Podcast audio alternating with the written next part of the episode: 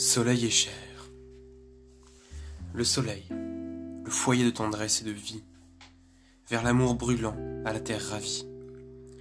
Et, quand on est couché sur la vallée, on sent que la terre est nubile et déborde de sang, que son immense sein, soulevé par une âme, est d'amour comme Dieu, de chair comme la femme, et qu'il renferme, gros de sève et de rayons, le grand fourmillement de tous les embryons.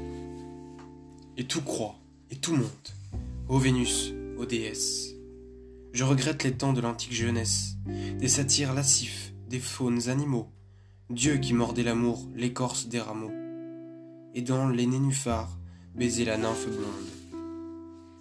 Je regrette les temps où la sève du monde, l'eau du fleuve, le sang rose des arbres verts, dans les veines de Pan mettait un univers, où le sol palpitait, vert, sous ses pieds de chèvre, où baisant mollement le clair syrinx, sa lèvre modulait sous le ciel le grand hymne d'amour. Ou debout sur la plaine, il entendait autour répondre à son appel la nature vivante, où les arbres muets, berçant l'oiseau qui chante, la terre berçant l'homme, et tout l'océan bleu, et tous les animaux aimaient, aimaient en Dieu. Je regrette l'étang de la grande Cybèle, qu'on disait parcourir gigantesquement belle sur un grand char d'airain les splendides cités, son double sein versé dans les immensités, le pur ruissellement de la vie infinie. L'homme sucé, heureux sa mamelle bénie, comme un petit enfant jouant sur, sur ses genoux. Parce qu'il était fort, l'homme était chaste et doux. Misère, maintenant il dit, je sais les choses, et va, les yeux fermés et les oreilles closes. Et pourtant, plus de Dieu, plus de Dieu. L'homme est roi. L'homme est Dieu, mais l'amour, voilà la grande foi. Oh, si l'homme puisait encore à ta mamelle, grande mère des dieux et des hommes, si belle.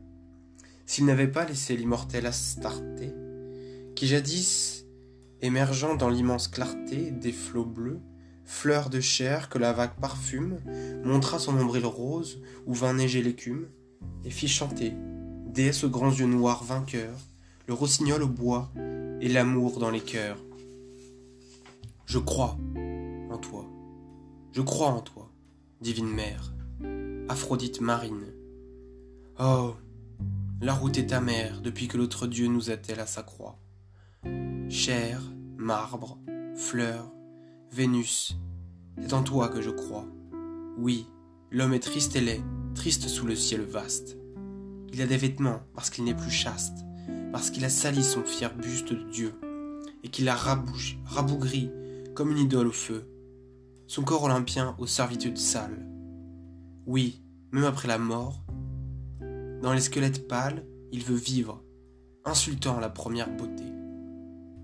Et l'idole où tu mis tant de virginité, où tu divinisas notre argile, la femme, afin que l'homme pût éclairer sa pauvre âme et montrer lentement et monter lentement dans un immense amour de la prison terrestre à la beauté du jour. La femme ne sait plus même être courtisane. C'est une bonne farce, et le monde ricane au nom doux et sacré de la grande Vénus. Si les temps revenaient, les temps qui sont venus, car l'homme a fini, l'homme a joué tous les rôles. Au grand jour, fatigué de briser des idoles, il ressuscitera, libre de tous ses dieux. Et, comme il est du ciel, il scrutera les cieux. L'idéal, la pensée invincible, éternelle, tout. Le Dieu qui vit, sous son argile charnelle, montera, montera, brûlera sous son front. Et quand tu le verras sonder tout l'horizon, contenteur des vieux jougs, libre de toute crainte, tu viendras lui donner la rédemption sainte. Splendide, radieuse, au sein des grandes mers, tu surgiras, jetant sur le vaste univers l'amour infini dans un infini sourire. Le monde vibrera comme une immense lyre, dans le frémissement d'un immense baiser.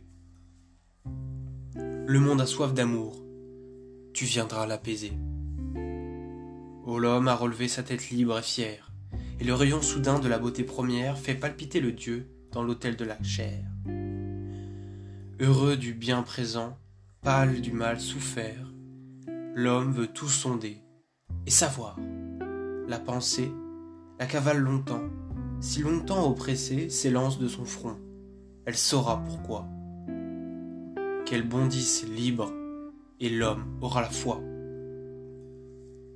Pourquoi l'azur muet et l'espace insondable? Pourquoi les astres d'or fourmillant comme un sable? Si l'on montait toujours, que verrait-on là-haut? Un pasteur mène-t-il cet immense troupeau De mondes cheminant dans l'horreur de l'espace? Et tout ce monde-là, que les terres vastes embrassent, vibre-t-il aux accents d'une éternelle voix? Et l'homme peut-il voir? Peut-il dire Je crois? La voix de la pensée est-elle plus qu'un rêve? Si l'homme naît si tôt, si la vie est si brève, d'où vient-il? Sombre-t-il dans l'océan profond, des germes, des fœtus, des embryons, au fond de l'immense creuset, d'où la mère nature le ressuscitera, vivante créature, pour aimer dans la rose et croître dans les blés? Nous ne pouvons savoir. Nous sommes accablés d'un manteau d'ignorance et d'étroites chimères, signe d'hommes tombés de la vulve des mers, notre pâle raison nous cache l'infini. Nous voulons regarder. Le doute nous punit. Le doute, morne oiseau, nous frappe de son aile. Et l'horizon s'enfuit d'une fuite éternelle. Le grand ciel est ouvert. Les mystères sont morts devant l'homme, debout, qui croise ses bras forts dans l'immense splendeur de la riche nature. Il chante, et le bois chante, et le fleuve murmure un chant plein de bonheur qui monte vers le jour. C'est la rédemption, c'est l'amour, c'est l'amour.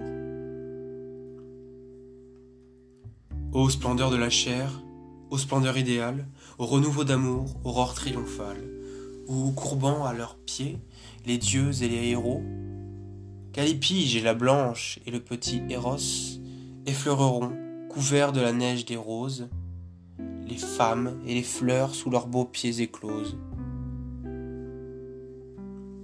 Ô grande Ariadne, qui jette tes sanglots sur la rive, en voyant fuir là-bas sur les flots, blanche sous le soleil, la voile de Thésée, ô douce vierge enfant qu'une nuit a brisée. Tais-toi. Sur son char d'or, brodé de noirs raisins, Lysios, promené dans les champs phrygiens, par les tiges lascifs et les panthères rousses. Le long des fleuves bleus rougis les sombres mousses.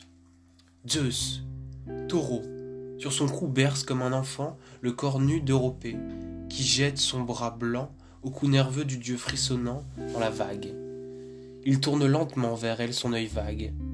Il laisse traîner sa pâle joue en fleurs au front de Zeus. Ses yeux sont fermés. Elle meurt dans un divin baiser et le flot qui murmure de son écume d'or fleurit sa chevelure.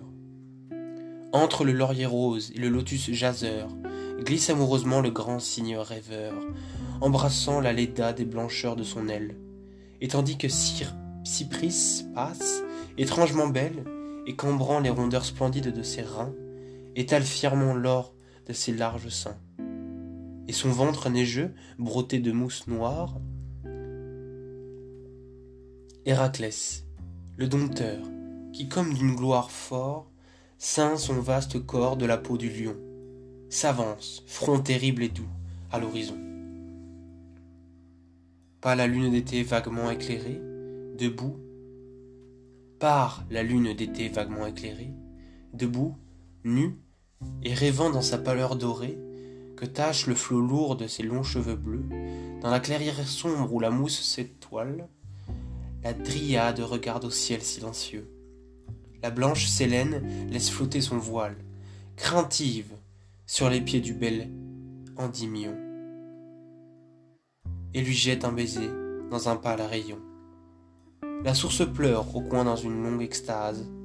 C'est la nymphe qui rêve, un coude sur son vase, au beau jeune homme blanc que son onde a pressé.